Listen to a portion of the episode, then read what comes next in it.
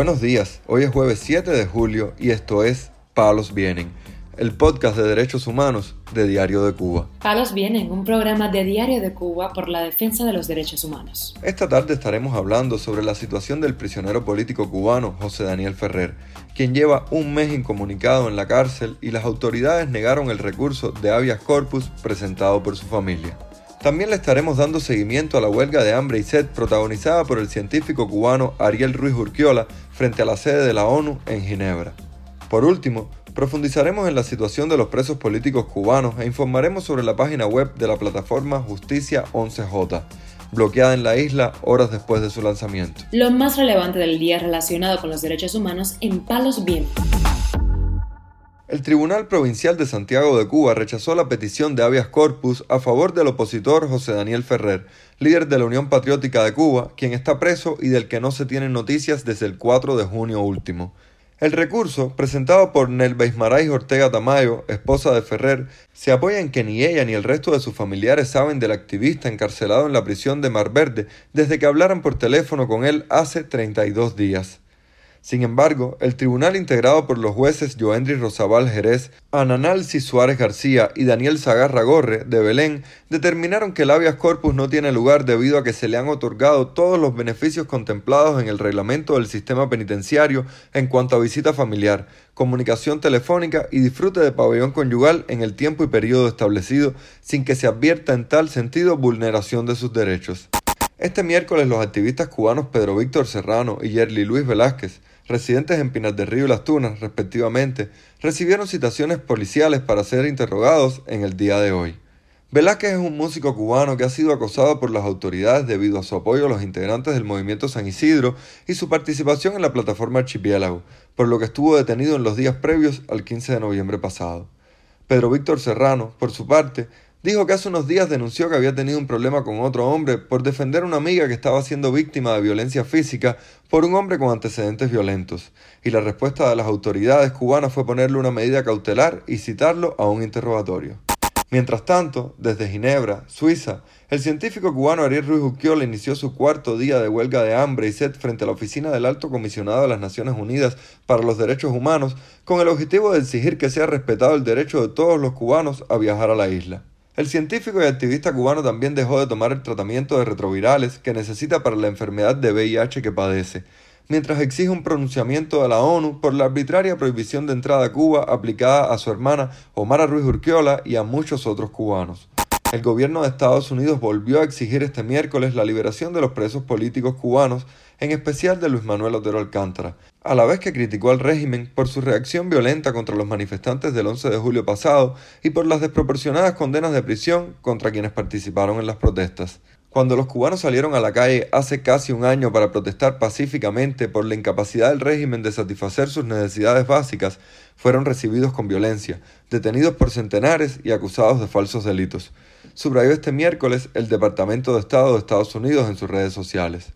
La embajada estadounidense en La Habana compartió la denuncia y agregó que Luis Manuel Otero Alcántara fue condenado a cinco años de prisión tras un juicio cerrado a la prensa y diplomáticos, por lo que acusaron al régimen cubano de condenar a su pueblo a puerta cerrada, impidiéndole contar al mundo la represión de sus derechos.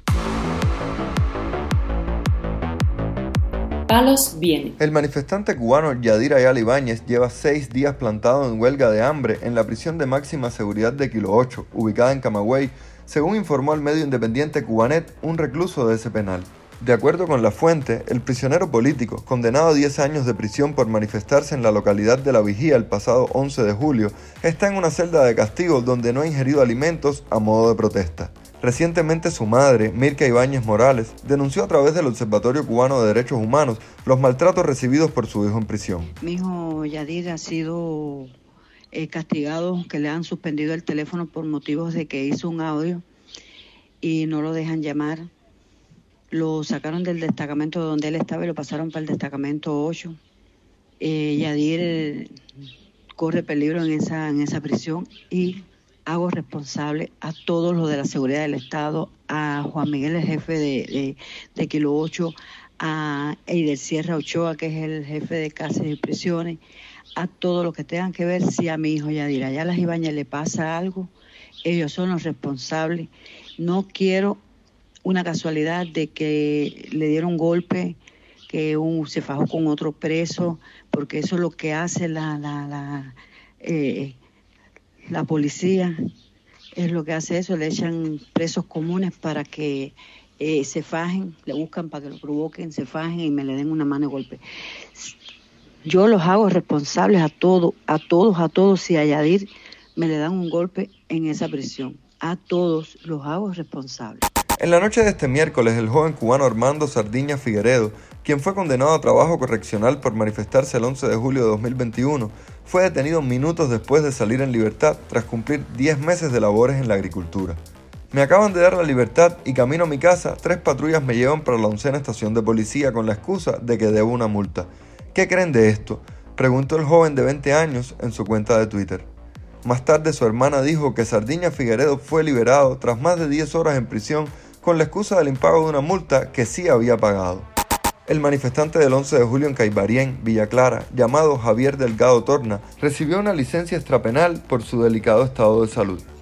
Delgado Torna fue sancionado a una pena de tres años y seis meses de privación de libertad por participar en las protestas de julio de 2021, pero sus problemas de salud, como una cardiopatía avanzada, se agravaron durante este año, por lo que le concedieron la licencia extrapenal. Al fin, después de tanto tiempo luchando para conseguir la libertad de mi papá, después de tantos desvelos, tanto sufrimiento y malos ratos, hoy lo llevo conmigo para la casa. Escribió en Facebook su hija, Adriana Delgado Seara. La activista Joaxis Macheco Suárez dijo que la licencia concedida a Delgado Torna es de un año y le fue otorgada debido a una cardiopatía bastante avanzada que requiere de oxígeno, medicamentos, atención médica frecuente y un ambiente de tranquilidad. En junio pasado, Delgado Torna sufrió un desmayo y cayó sobre su rostro en la prisión de hombres de Guamajal, donde permanecía confinado. Por último, la plataforma Justicia 11J, que ha documentado junto a Cubalex los casos de los manifestantes del 11 de julio arrestados y condenados, anunció el lanzamiento de su página web, donde publicará sus investigaciones y bases de datos. También en la web de la plataforma se podrá acceder al boletín que realiza, donde denuncia ante la comunidad internacional la impunidad de las fuerzas represivas cubanas y comparte cifras actualizadas en torno a las detenciones y los procesos penales en relación con el 11 de julio. Horas más tarde del lanzamiento, la activista Salomé García Bacallao, fundadora de Justicia 11J, dijo que el régimen bloqueó la página en Cuba, por lo que solo se puede acceder mediante VPN. Palos vienen un podcast de derechos humanos de Diario de Cuba con la producción y conducción de Mario Luis Reyes. Muchas gracias por acompañarnos este jueves en Palos Vienen, el podcast de derechos humanos de Diario de Cuba. Pueden escucharnos en DDC Radio y SoundCloud. Yo soy Mario Luis Reyes, mañana regresamos con más información.